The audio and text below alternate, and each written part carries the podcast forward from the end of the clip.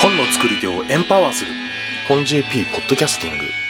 2020年1月13日版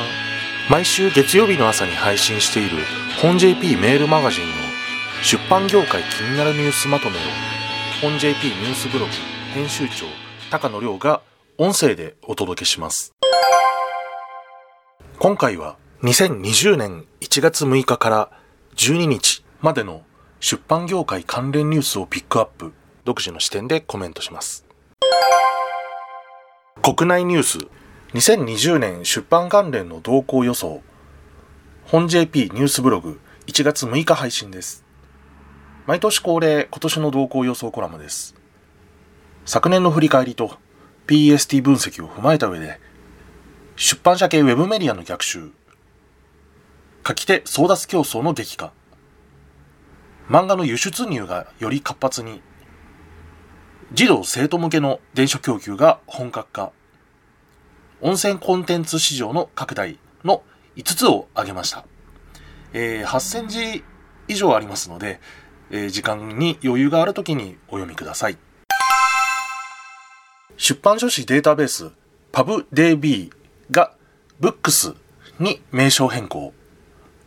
本 JP ニュースブログ1月6日配信です。えー、ブックス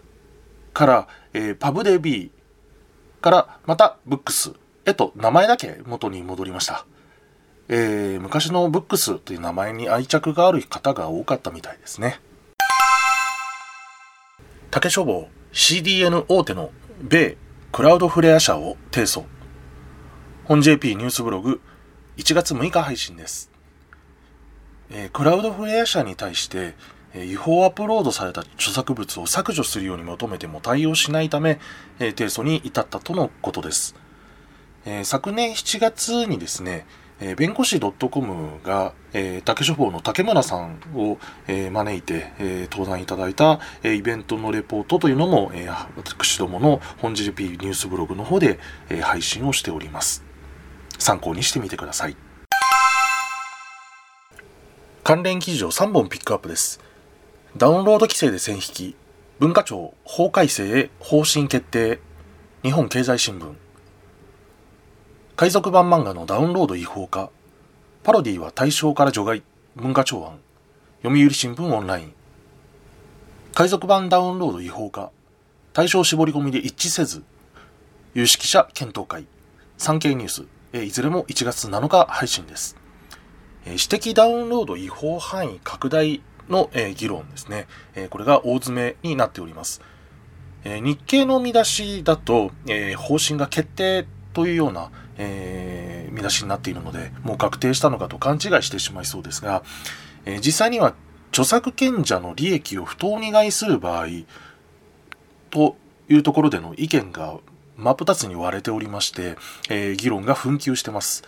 えー、どうなるか予断を許さない状況になってます。えー、校長した方の投稿なんかを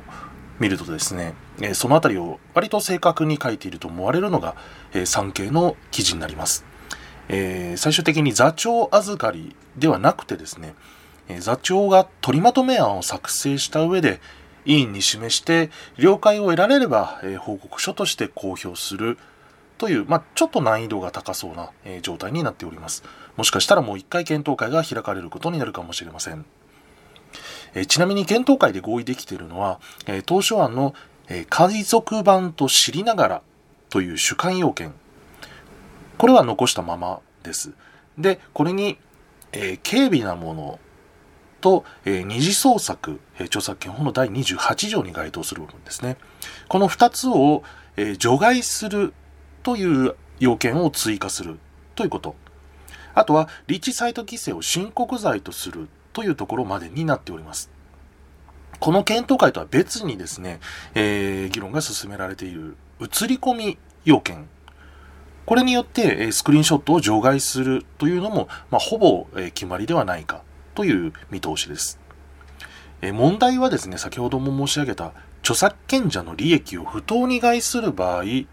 という要件を、え入れるかどうか。これが入るならという条件付きで追加しなくても良いという、え要件が複数あるんですね。これをどうするか。え著作権者の利益を不当に害する場合という要件を入れないのであれば、他の要件を入れないとまずいということになるのではないかと。えー、じゃあどうやって着地させるつもりなのかという、まあ、次の動きが非常に気になるところです。また、ちょっと気になるのがですね、1年前、ちょうど1年前にスクリーンショット違法化というところを問題視する記事を連発していた朝日新聞のスタンスです。えー、検討会の1回目の開始と同時にですね、えー、開始時間と同時に方針転換という記事を出して以降ですね、えー、完全にトーンダウンしてるんですね。えー、朝日新聞のサイトで検索してみましたけど、えー、前回、今回と、えー、検討会3回行われたうち、2回目も3回目も記事が出てないみたいなんですね。えー、何があったんでしょうか。果たして、1月20日聴取予定の通常国会で法案が提出できるかどうか、目が離せません。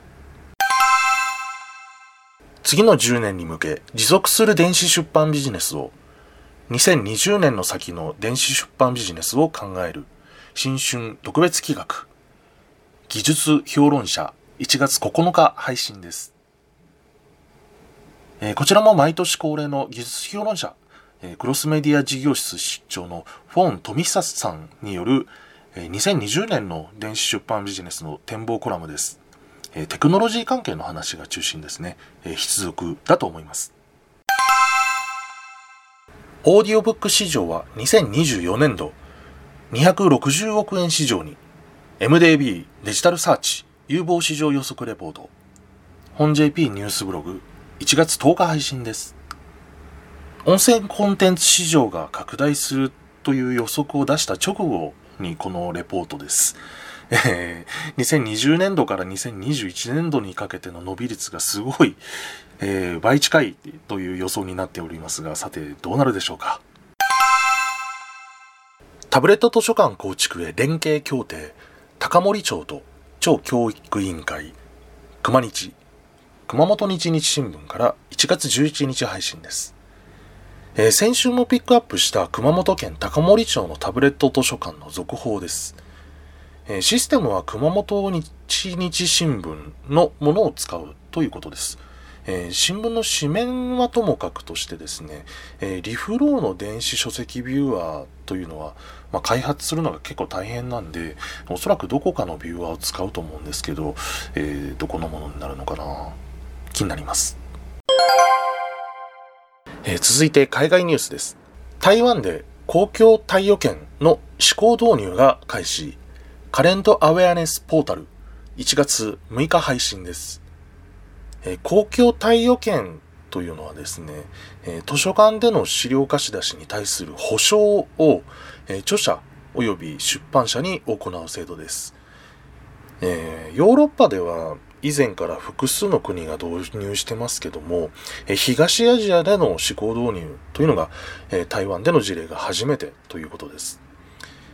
えカレントアウェアネスポータルは、まあ、さすが国立国会図書館のサイトだけあって、え本件も、まあ、各国の状況もですね、えかなり詳しく伝えられております。大原圭さんに、アメリカの出版産業2020これまでの10年とこれからの10年についてというコラムを寄せていただきました。え ebook で起こったディスラプション。アメリカ司法省対アップルと大手出版5社の談合の結末。大きくなって交渉力をつけるか、小さくやってニッチをつくか。アメリカ出版業界の海賊版対策。セルフパブリッシングから生まれた本のアマチュアリーグ。ebook 市場はこれからの10年でどうなるのか。1月8日から1月10日まで3日連続で更新しました。こちらも3本合わせて8000字以上ありますので、え重厚ですが非常に面白いので、ぜひ読んでみてください。以上で今週の本 JP ポッドキャスティングを終わります。本 JP ニュースブログ編集長高野亮がお届けしました。また来週本 JP Podcasting